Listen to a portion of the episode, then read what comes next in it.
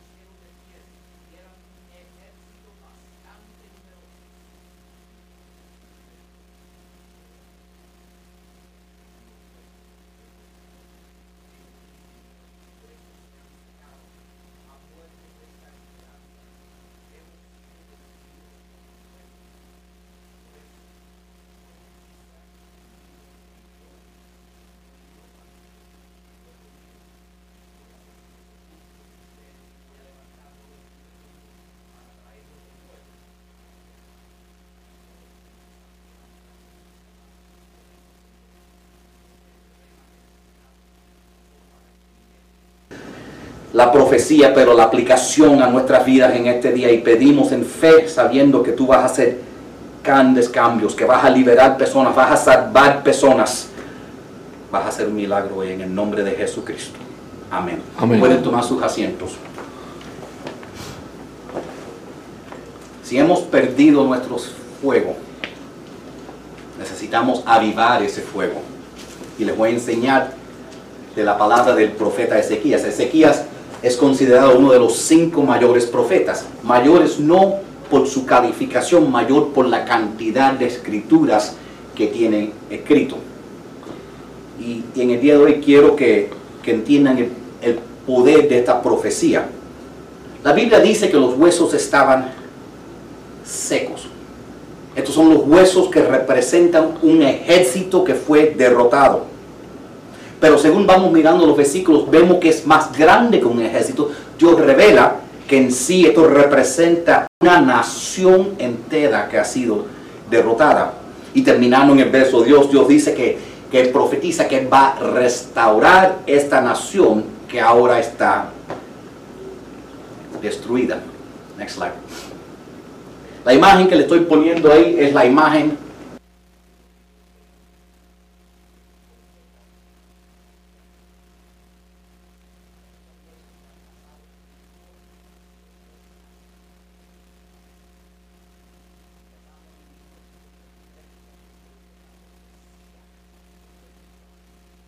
años eh, o más, pero tiene referencia. Empezó un movimiento racista en Alemania y empezó con chistes y de ahí fue a carteles y de ahí empezó conteniendo ciertos grupos étnicos de tener que cargar papeles para identificarse a cualquier momento. Y de ahí fue a separarlos y ponerlos en otros lugares. Y ahí fueron a empezar a matarlos. Y cuando Ezequiel habla que esto fue, porque noten que en, que en los versículos dice, primero dice, veo huesos secos, y después dice, cuando el Señor lo acercó y cuando los miró, dicen, estaban muy secos, tremendamente secos. Y eso es a una condición que solo ocurre cuando tú coges un hueso y lo quemas bien quemado. Y lo leemos hoy para entender que las profecías de Dios siempre se cumplen. Amén. Y noten que noten que el profeta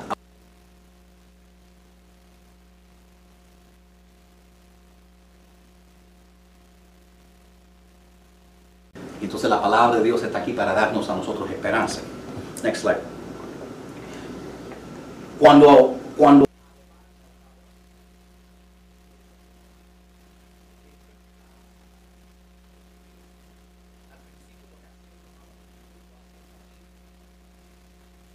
sepulcro y, le y como ven en la foto, le entraban a tiros para que cayeran ya en el hueco.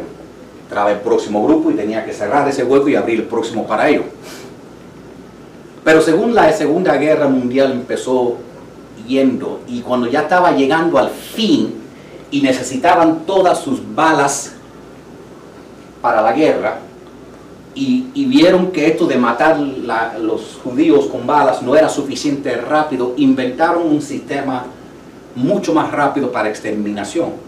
Crearon inmensos hornos y cogían los judíos y lo empujaban en esos hornos y los cocinaban vivos y así se iban coci- eh, eh, consumiendo y seguían empujando más y se seguían consumiendo y de esa manera en cuestión de solo unos meses antes de la derrota de Alemania en la Segunda Guerra Mundial porque mientras más se estaban acercando a perder más esfuerzos pusieron para tratar de terminar con la exterminación de los judíos y en los últimos meses acabaron, mataron, asesinaron 6 millones de judíos. Muchos de los judíos que se pudieron escapar salían en la noche desnudos corriendo y terminaron por muchos lugares durante el, en, en- el mundo buscando cualquier auxilio, asilo que podían encontrar. A veces la vida te da tan duro que piensas que no hay remedio. Después de la Segunda Guerra Mundial en el 1945 se, pensó que se pensaba que no quedaba un judío en el mundo. Y a veces tú te crees que no hay esperanza. A veces tú estás tan roto, tan escaseado, las partes de tu vida están por aquí por allá y tú no sabes si aún pudieras recoger los pedazos. Y aún si sonríes es una mentira. Y a lo mejor tus huesos a veces se sienten tan secos, han estado secos tanto tiempo, que no te recuerdas lo que es la paz, el gozo, y estás satisfecho con la vida. Y yo no estoy hablando que alguien que te quite el parqueo, eh, que te quite el parqueo y, tengas que caminar. Yo no estoy hablando que, te, que estés un poco apretado y tengas que cortar cupones para, ahorrar dinero. Estoy hablando cuando la vida te da tan duro que algo dentro de ti se muere. Y tú no sabes si jamás vas a poder levantarte otra vez. Si yo me caigo y sé que me puedo levantar, no me preocupa tanto. Pero si me caigo y cada vez que levanto la cabeza me da un 2x4 en la cabeza. Y llega el punto que uno dice, no voy a, no voy a levantar la cabeza. Como, como el, anuncio de ese viejo. Ayúdame, me he caído y no me puedo levantar. Y tú no tienes que ser viejo para caerte y no poderte levantar.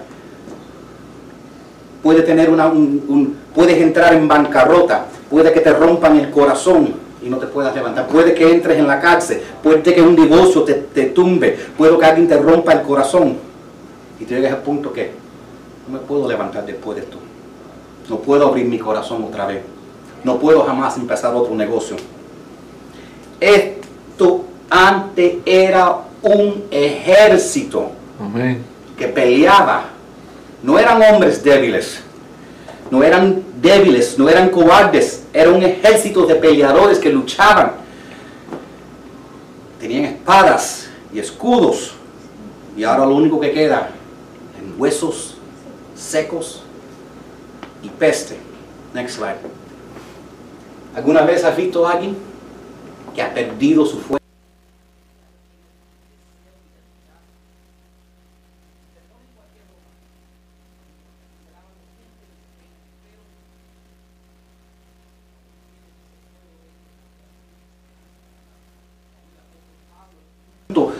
Dijo que en un punto los golpes de la vida y las pruebas fueron tan difíciles que él ni quería vivir.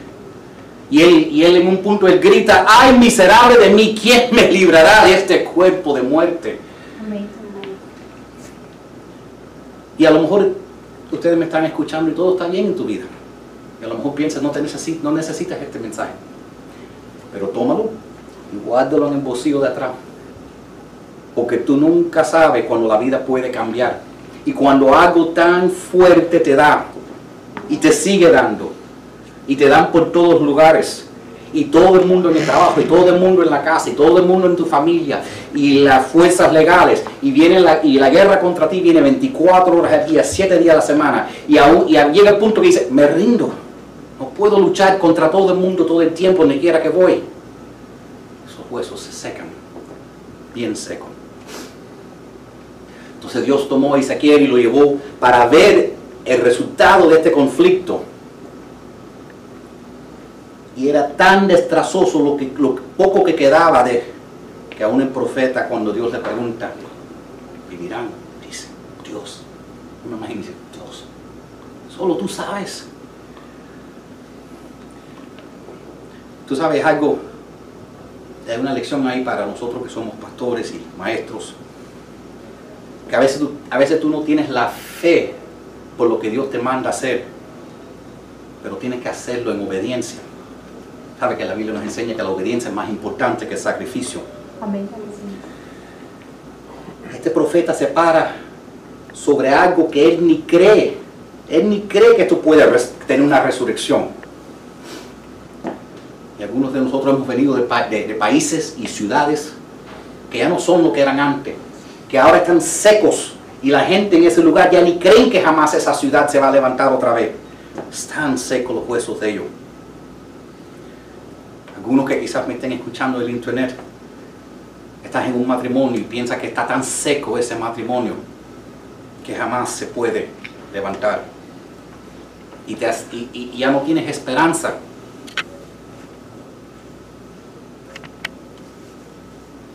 Pero el profeta profetizó según la palabra de Dios. Change the slide. Y si apuntan algo, apunten esto. El primer paso en regresar el fuego, en rejuvenecerte,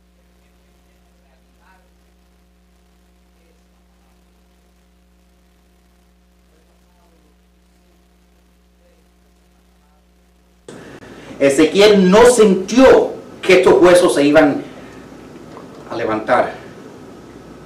Lo único sentido que él dijo, lo único que él veía con sus ojos es aquí no hay esperanza. Y así es a veces. Si tu familia te da suficiente duro, si tus amigos te dan suficiente duro, si tu jefe, si la ley, si todo te da suficiente duro, en tus ojos tú crees, aquí no hay esperanza. Si te rompen el corazón suficiente, ya tú no crees que jamás haya esperanza. Pero tú no puedes avivar ese fuego de nuevo en tu corazón basado en tus sentimientos. Tú tienes que basarlo en lo que Dios dice. Y, y, si hay esperanza para nosotros avivar ese fuego dentro de nosotros, va a ser solo de, por medio de la palabra de Dios. Hay gente que tratan, que están en el piso y tratan de levantarse, esto lo vemos. Lo hacen peleando con todo el mundo. Eh, y tú los ves luchando, donde quiera que van, le dicen malas palabras al cajero y esto.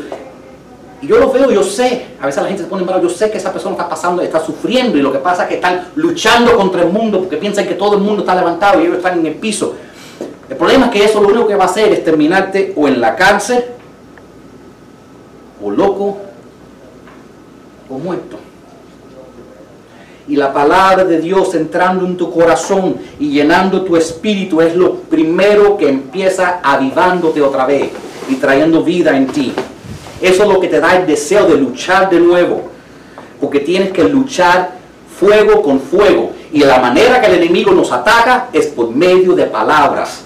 Manda personas a decirnos, tú nunca lo vas a lograr. ¿Quién tú te crees que tú eres? ¿Quién te hace pensar que tú puedes? El enemigo nos ataca con palabras y necesitamos responder con la palabra de Dios. Aplicando, escuchando, leyendo y aplicando la palabra de Dios en nuestras vidas. Next slide. Profeta dice, yo profeticé tal como fui ordenado.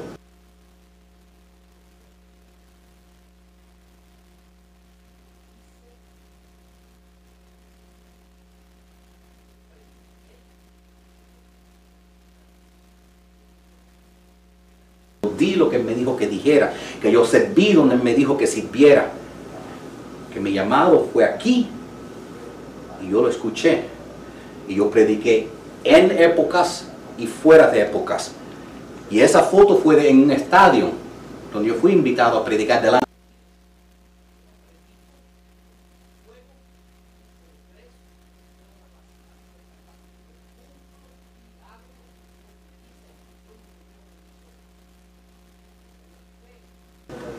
Dios me da una palabra es porque alguien la necesita escuchar. Y si no está aquí, está ahí en el internet, pero la persona le va a llegar la palabra porque la palabra de Dios es vivo. Amén. Yo he predicado y he profetizado tal como el Señor me ha mandado.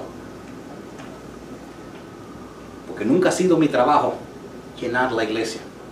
Ha sido mi trabajo predicar la palabra. Nunca ha sido mi trabajo crear un gran grupo. Mi trabajo ha sido ministrarle la palabra. Mi trabajo nunca ha sido sanar los enfermos. Mi trabajo ha sido orar por ellos porque Dios es el que tiene poder Amén. de sanar los enfermos. Y entonces si Dios me ha dicho, ora por esta persona, yo he orado por esta persona. Si Dios me ha dicho, ora con esta persona una oración de fe, guía a esta persona, bautiza a esta persona, yo lo he hecho. El problema con nosotros es que nosotros creemos que tenemos que hacerlo todo nosotros. Tenemos que ser obedientes y hacer lo que Dios nos manda que haga. Dice que él profetizó en una valle de huesos secos. El remanente de lo que antes había. Él estaba ahí en medio de lo que ya no era que antes era. Y ahí se paró y profetizó y profetizó a algo que ni él pensaba que lo podía escuchar, huesos secos. Y esto es lo que me da fuerza cuando yo predico a las sillas vacías. Porque cuando yo llegue a la casa, mi padre no me va a decir, ¿le caíste bien? No, me va a preguntar, ¿hiciste lo que te mandé que hicieras? ¿Profetizaste lo que te dije que profetizaras? ¿Dijiste y hiciste lo que te dije? Y no importa más nada. Eso es lo que tenemos que hacer. Y siquiera profetizó, y él dice, yo profeticé, profeticé tal como el Señor me ordenó. En esta nación necesitamos un espíritu de obediencia, porque verdaderamente que muchos lo han perdido. Lo hemos perdido en esta nación, lo hemos perdido en muchas iglesias, en nuestra familia y en nuestros hijos. Hemos perdido ese sentir de obediencia donde todo el mundo hace lo que quiere hacer y la, y la cultura dice, no, todo el mundo es libre para hacer lo que pueden hacer. Pero Dios nos dice que recompensa la obediencia, Amén. que la obediencia es mayor que el sacrificio. Y Dios mandó a Ezequiel, profetiza sobre estos huesos y yo los voy a revivir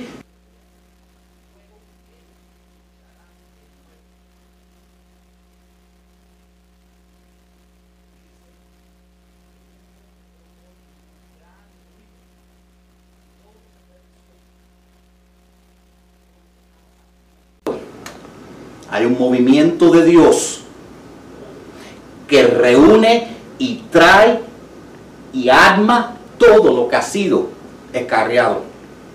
Y yo quiero tomar un segundo y hablar, porque quizás alguien que me esté escuchando está ligando con cosas en su vida que se han roto, que están escaseadas, que están esparciadas, su familia se ha están por todos lugares y te sientes como si no hay esperanza estás en desesperación. Y hay un movimiento de Dios que causa que las cosas se unen y que Dios hace a veces que las cosas se juntan de nuevo. Y Él trae las cosas para que se junten correctamente. Porque a veces cuando tú y yo lo hacemos, juntamos cosas que no van juntas y no, las cosas no trabajan. Pero Dios lo sabe hacer. A veces cuando nosotros lo hacemos, la gente dice, ah, tú estás manipulando esto, esto se van. Porque si nosotros lo hacemos, si nosotros fuéramos tratando de coger los huesos y amarlos, nosotros creamos, vamos a crear un, un cuerpo raro. Porque Dios dice que Dios juntó hueso con hueso. Cada pieza se juntó con la pieza que tenía que hacer. Y hubo un gran ruido. Y Dios une los huesos con los huesos según su función. Y yo no sé a quién le estoy hablando. Pero Dios va a causar un movimiento donde va a juntar los huesos con los huesos, las piezas con las piezas. Las cosas se van a juntar, las cosas se van a arreglar, las cosas se van a reunir. Yo no sé a quién, le, a quién le estoy hablando y yo sé que no ha pasado, pero Dios está haciendo un movimiento. No ha ocurrido todavía, pero viene. Yo sé que no está arreglado todavía, pero viene. Yo sé que todavía no ha salido del bosque, pero viene. Yo sé que a lo mejor tus finanzas no están bien todavía, pero Dios las puede arreglar. Yo sé que tu familia todavía puede se- reunirse, que Dios puede tomar tus hermanos y tus hermanas y reunirlas, que Dios puede tomar tus hijos y, y también ayudarte para eh, traerlos juntos. Dios está, sabe cómo traer las cosas para regresen juntos y para que encajen como deben estar. Porque nosotros a veces tratamos de arreglar la- los problemas en nuestra familia peleando. ¿Y desde cuándo una pelea arregla nada? Pero tú, tú no puedes pelearle a tu hijo para regrese. Tú no puedes re- pelearle a tu hermano que te ame. Tú no puedes pelearle a nadie. Pero Dios puede. Y tú sabes, nuestro problema es que no somos agradecidos. Porque queremos ver que Dios arregle todo en nuestra vida antes que le demos gracia. Nosotros tenemos que creer que Dios está haciendo las cosas y en fe empezar dándole gracia a Él en el proceso. Porque ese ruido que estamos escuchando es el ruido del mover de Dios. Y tenemos que en medio de ese proceso confiar en Dios y empezar declarando las cosas se están arreglando. Y a decirlo, la- mi vida se está arreglando. Todo está cayendo en su lugar. Alguien te pregunta, ¿cómo va la cosa? Todo está cayendo en su lugar. ¿Cómo está tu finanza? Todo está cayendo en su lugar. Y ese problema legal, todo está cayendo en su lugar. Dios está haciendo que todas las cosas caigan en su lugar. Y yo estoy hablándote a ti. Amén. Next slide. Y yo quiero que entiendan que nunca es muy tarde para que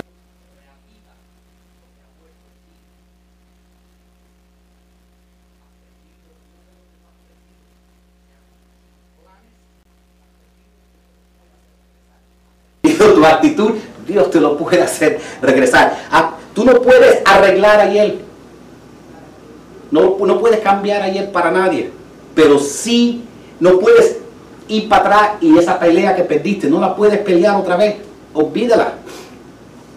Lo que tenemos que es tener fe y dejar que Dios prenda ese fuego dentro de nosotros porque tenemos batallas delante de nosotros. El apóstol Pablo dice, olvidando las cosas que están traseras y poniendo la visión en lo que está por delante. Porque hay que pelear mañana. En este mundo, mientras que estamos en este mundo, cada día tendrá su afán. Y a veces hay que tener esa fe. Y a, veces uno se siente como si nadie cree en nosotros. A veces cuando uno llega a ese punto que los huesos están secos porque ya ni tu familia, ni tus amigos, nadie cree en ti. Dicen ya, ya. Y a lo mejor tú tienes que decirle, yo sé que tú pensaste que ya yo estaba terminado a lo mejor tú pensaste que ya yo estaba, que no me quedaba nada. A lo mejor tú pensabas que yo ya era historia vieja. A lo mejor tú pensabas que yo nunca me iba a parar. A lo mejor tú pensabas que ya estaba terminado. A lo mejor tú pensabas que yo no iba a pararme de pie. A lo mejor tú no pensabas que yo iba a lanzar un negocio. A lo mejor tú pensabas que no iba a sobrevivir, pero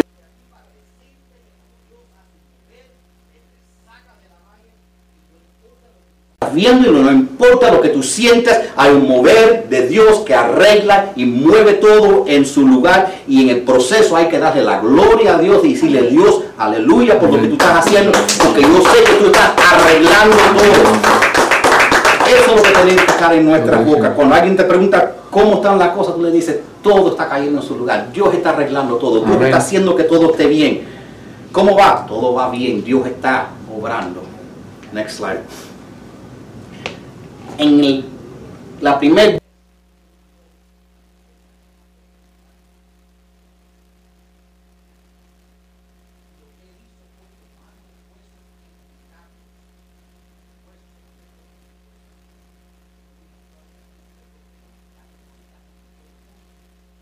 Hay personas que nunca van a encajar con nosotros. Hay personas que nunca van a estar de acuerdo con nosotros. ¿Tú quieres que todo el mundo caiga bien con, con un muro? Ponte de acuerdo con lo que digan. Si dicen esto, esté de acuerdo. El momento que tú dices, esto es lo que yo creo, va a haber gente que no van a estar de acuerdo. Y entonces lo que tú tienes que, lo que tenemos que entender es que a veces, si Dios está juntando junto lo que tiene que estar juntado junto, es posible que tú veas algo pasar por ti que tú necesitas. Ese hueso me hacía falta. Y, y sigue de largo el hueso. ¿Por qué siguió de que hueso? Porque no era el tuyo. Ese no era tu hueso. Dios no junta cualquier hueso junto. Dios dice que juntó el hueso con el hueso que pertenecía. Si nosotros hacemos, juntamos el hueso de la pierna con el hueso del cuello y salimos raro y destonciados, pero Dios dice, ten fe, que si algo que tú has estado orando por, tú lo ves pasar y caer a otra persona, no era lo tuyo. Yo no quiero nada que no fue para mí. Yo quiero la bendición que me toca a mí, porque la bendición que no te toca, si te cae encima, termina siendo una maldición. Yo lo que quiero es lo que es para mí. Y lo que es para mí significa que yo tengo que dejar que ciertas cosas pasen y tener fe que si pasaron y llegaron a otra persona no eran para mí. Si, si, si algo que yo necesitaba vino y fue para otra persona, no era para mí. Buena suerte, te bendigo. Qué bueno. Que el Señor te siga bendiciendo. Lo mío vendrá. Yo no quiero nada en mi vida que no es el plano, el diseño de Dios para mi vida. Yo no quiero tener, nosotros no queremos tener que tener que rogarle a nada ni nadie que esté al lado de nosotros. ¿Sabe por qué? Tenemos batallas por delante tenemos demonios que pelear. Porque mientras más vamos subiendo, más el ataque, el enemigo va a venir. Entonces tú decir, yo no tengo tiempo para bobería, yo tengo peleas que luchar, yo tengo demonios que conquistar, yo tengo territorio que tomar para el reino de Dios en mi vida. Y Dios, la palabra dice que Dios unió esos huesos juntos. Y Él está uniendo huesos juntos. Y lo que Dios está haciendo, y tenemos que ver el orden, porque Dios es un Dios de orden, Dios está creando un esqueleto. Porque a veces tenemos que preguntarnos por qué caímos, por qué cayó este ejército. El ejército cayó porque no podían soportar el peso de lo que estaba delante de ellos. Y si tú no tienes un esqueleto fuerte, si Dios trata y tratas de entrar en la guerra otra vez de la vida, vas a caer igualmente. Y Dios dice, yo primero necesito restaurar tus huesos y establecer una estructura fuerte antes que le ponga piel, antes que le ponga tendones, antes que le dé ligamentos, porque el esqueleto necesita resistir el peso de lo que está por venir delante. Y Dios, y Dios dice, yo no voy a dejarte entrar ni te voy a dar la vida para que tú caigas otra vez. Hay un tiempo para todo porque Dios es un Dios de orden. Dios está creando el esqueleto para que tú puedas entrar en el futuro y cuando enfrentes lo que derrotó la última vez, no te derrote, pero esta vez tenga, tengas esa vida, esa, esa victoria que Dios quiere que tengas. Next slide. Pero nosotros no podemos llegar a esa montaña, a esa cima que Dios nos quiere llevar si tenemos nuestra mente.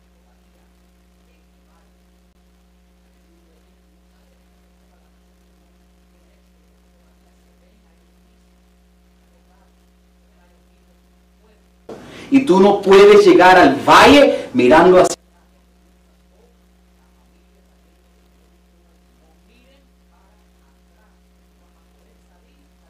para atrás. Dios está uniendo los huesos. Y en eso que Él está haciendo va a haber bulla. Y si hay bulla en tu vida no significa que es caos. A lo mejor lo que parece caos es Dios revolviendo los huesos juntos. Porque cuando la naturaleza revuelve las cosas, se caen en pedazos. Cuando Dios revuelve las cosas, encajan en su lugar. Es el contrario de la naturaleza. Cuando Dios revuelve algo es para que caiga en su lugar. Y en el ruido que a lo mejor está pasando en tu vida es que Dios está haciendo algo. En ese caos Dios está trayendo las cosas juntos. Ese viento a lo mejor es que está trayendo vida. En lo que parece que no entiendes, no es confusión, es el plan de Dios que es más alto que nuestro entendimiento. Y yo sé que a lo mejor hay mucha bulla, pero Dios está trabajando algo. Yo sé que Dios ha cambiado todo y hay una disrupción en tu vida. Dios está trabajando en algo. Yo sé que a lo mejor en este momento no sabes qué, qué va, qué, es lo que va a traer mañana. Dios está trabajando en algo. Dios está trabajando en algo, trayendo las piezas juntos no sé a quién le estoy predicando, pero me siento que le estoy hablando algo. Me siento como si le estoy profetizando a alguien que alguien te va a llamar que no has escuchado hace tiempo y es una conexión que tú necesitas. Tú vas a tener para atrás tu fuego, tu sentido de lucha, tu estamina y vas a poder regresar y ser victorioso. Porque las cosas se están juntando porque Dios es un Dios de orden y Él primero necesita estructurar. Dios crea la estructura primero. Hay personas que no han recibido la bendición porque están pidiéndole a Dios, bendice este negocio. Y Dios dice, no tiene estructura, no está organizado. ¿Cómo no, eso no tiene, no puede tener vida todavía? Porque si empieza a caminar se va a caer. Tenemos que organizar lo que queremos que Dios bendiga primero. Dios primero creó el esqueleto, la infraestructura. Y eso es lo que a veces nos pasa. Corremos corremos y queremos lanzar sin que haya la base, sin que haya la fundación, sin que haya el orden que haga falta para que las cosas trabajen.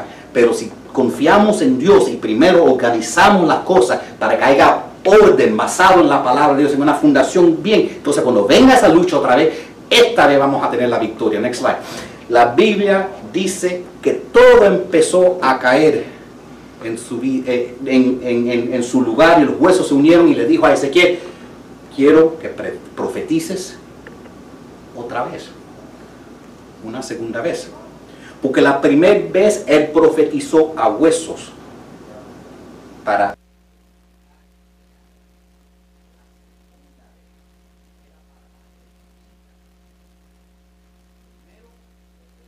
al problema, al objeto. Y la segunda vez le hablas a eso que le da poder a la situación. La primera vez es hablándole a la condición y la segunda vez a eso que va a empoderecer, a, a restaurar, a sanar. La primera vez, al principio a lo mejor tú necesitas una palabra porque estás en el valle. empezamos hablando y profetizando fe sobre lo que queda, porque eso es lo único que Dios necesita, un remanente y fe. Yo hablo palabras de vida sobre lo que queda de tu vida, sobre lo que queda de tus finanzas. Yo hablo palabras de vida sobre lo que queda de tu matrimonio, sobre lo que queda de esa, de esa relación. Lo que, los huesos que quedan es todo lo que Dios necesita para bendecir y multiplicar y levantar y hacer lo que parece imposible. Porque cuando Dios revuelve las cosas, y se les dará una medida buena, incluso apretada, remecida y desbordante. Amén. Dios une las cosas cuando las estremece. Y Él está estreme y si tú ves que las cosas se están estremeciendo es porque Dios las quiere unir correctamente. Y Él le dice, profetiza el viento. Dile que le dé vida a esto que ahora tiene orden. Y escuchen porque voy a entrar un poco profundo aquí. Porque Dios le dijo, háblale a estos que han sido matados. Dependiendo de la versión inglesa, to those that are slain.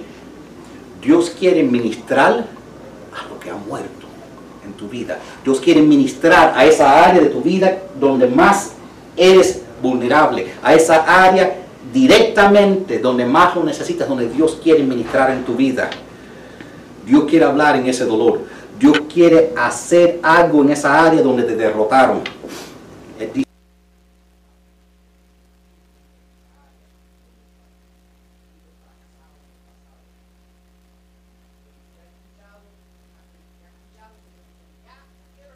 de tus emociones, deja que mi espíritu sople sobre esa área.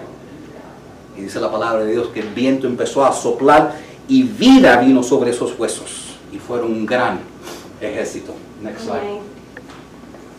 Imagínate el shock.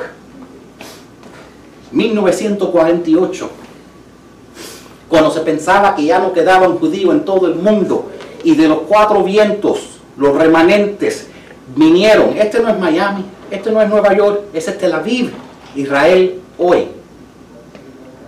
Es una ciudad y eso era un hueco seco.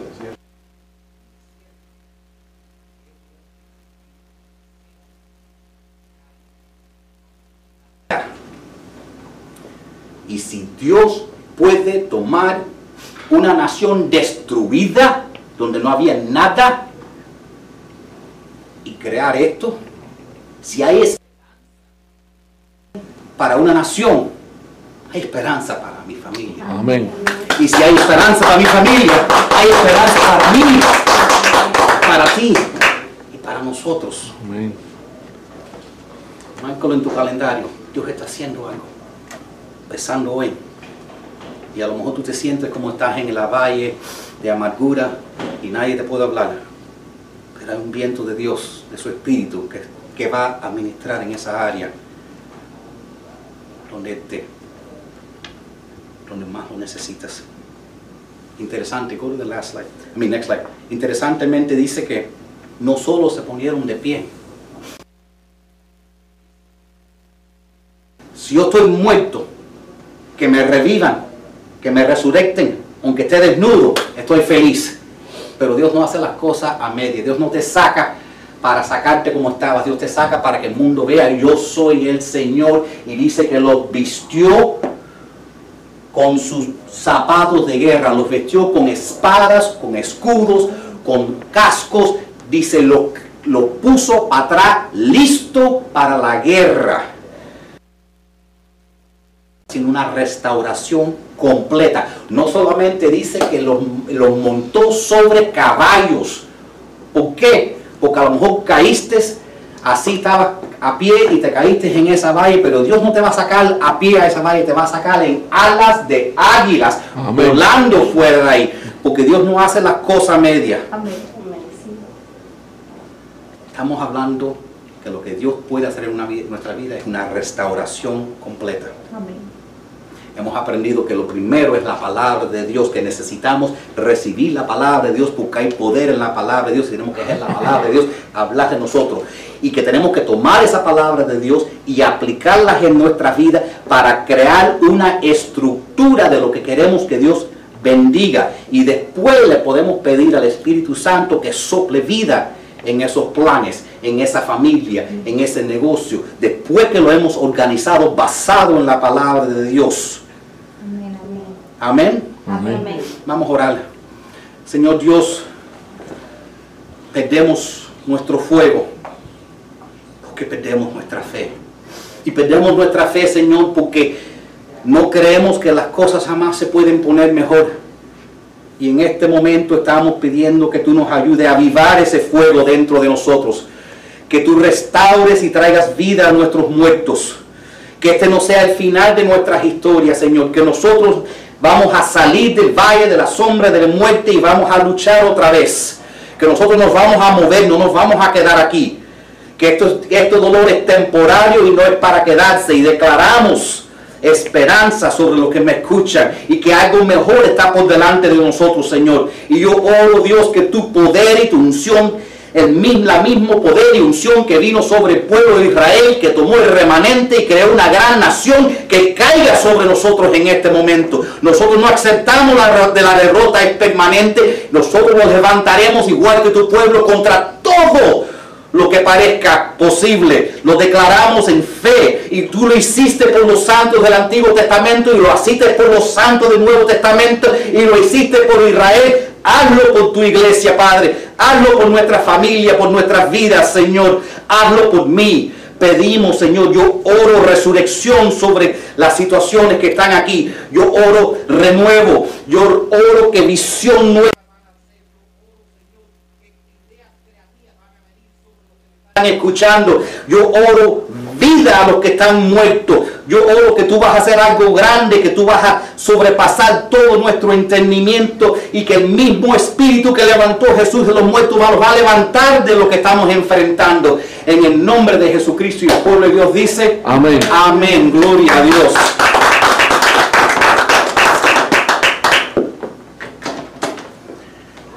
Muchas gracias a todo el mundo en el internet. Nosotros vamos a hacer un poco de ruido, ya que hemos estudiado del de ruido de eso. Déjenme buscar el, el, el resto.